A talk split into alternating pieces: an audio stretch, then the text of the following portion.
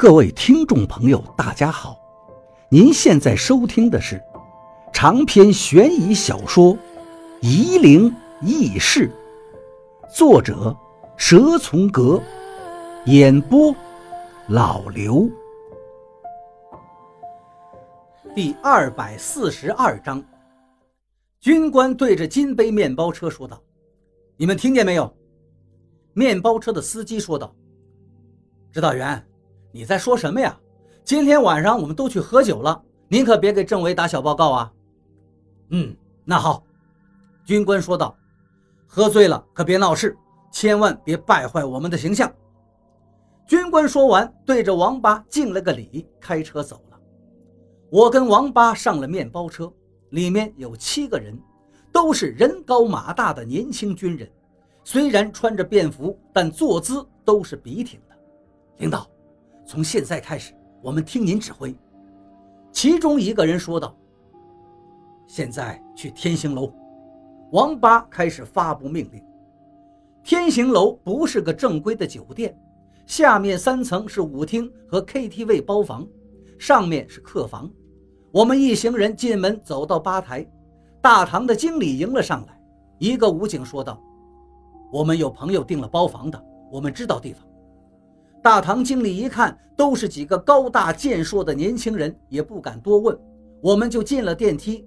王八按了五楼，到了三楼，电梯停了，有人要进来，一个武警把手一伸，拦住道：“超载了，请您等下一趟。”电梯到了五楼，王八说道：“拉闸。”一个武警飞快地跑到消防楼梯那边，王八挨着数着客房的门牌。走到一个门口，站着不动了，一行人就把这个门给包围起来。甬道的灯光突然暗了，两个武警同时对着门踹去，门塌了，屋里也是一片黑暗。其他的五个人飞快地冲进去，听到里面喊了两声：“干什么？你们是什么人？”随即就是几声惨叫，房间里旋即安静了。我和王八走了进去。王八拿出一个手电，在房间里慢慢的照着。我看见有三个混混已经被武警揍得趴在地上，武警都气定神闲地站着。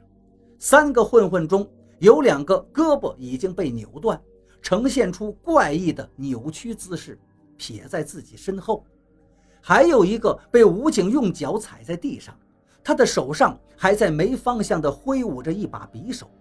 王八用电筒照着那个匕首，一个武警无声无息地走过来，夺过匕首，狠狠地把那只手掌钉在了地毯上。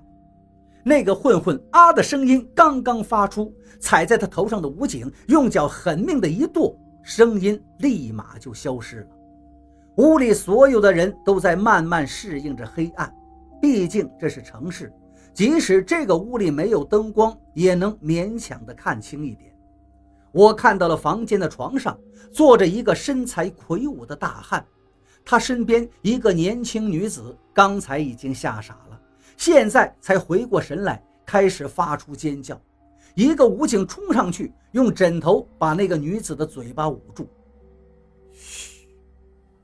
王八伸出食指在嘴唇前，这一下连胳膊被拧断的两个混混都不敢呻吟了，只是嘶嘶地吐着气。王八慢慢的走到那个身材魁梧的大汉前面。麻哥，你是谁？某某派出所的，我不认识你。你们所长我可认识，这地方你来错了。王八招了招手，一个武警在麻哥的床头摸索了两下，抓了一把麻果递给了王八。麻哥说道。你是局里的人。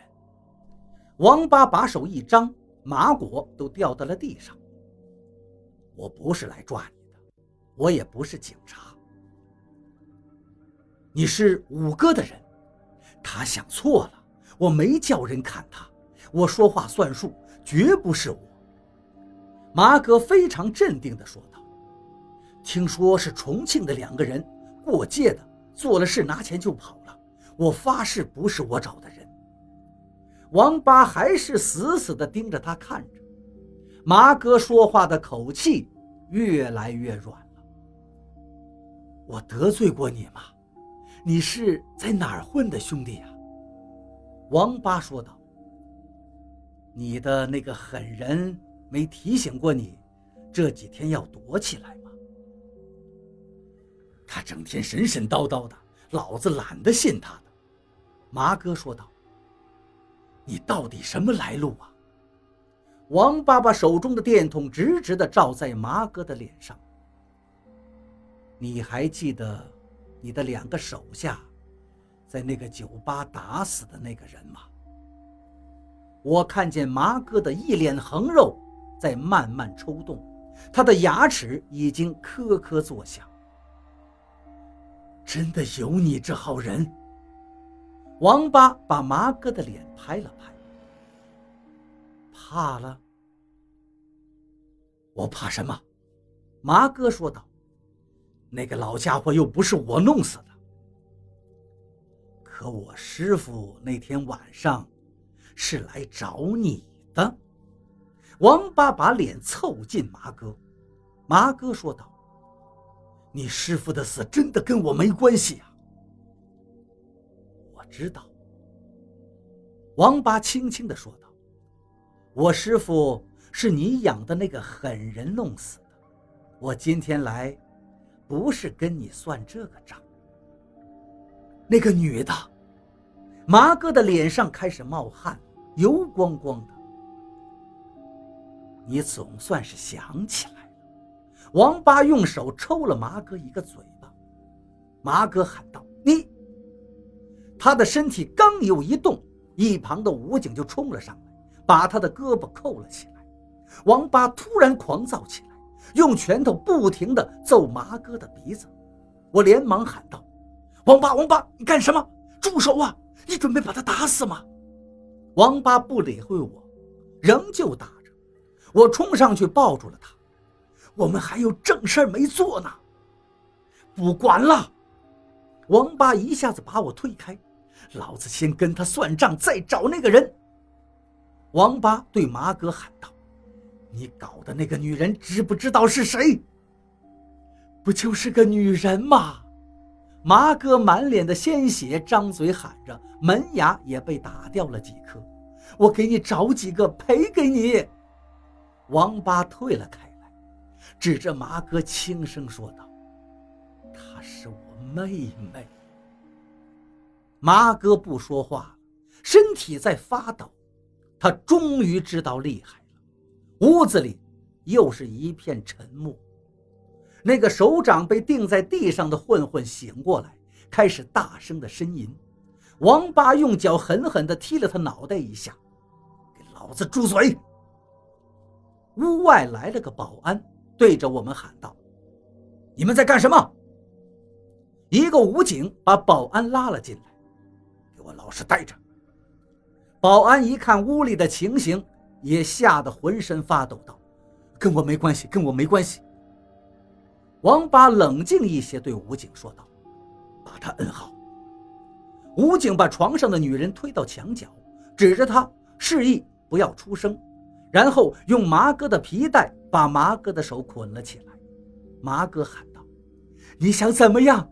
我不会告诉你弄死你师傅的人在哪儿的。”王八轻蔑地说道。我问过你，他在哪儿吗？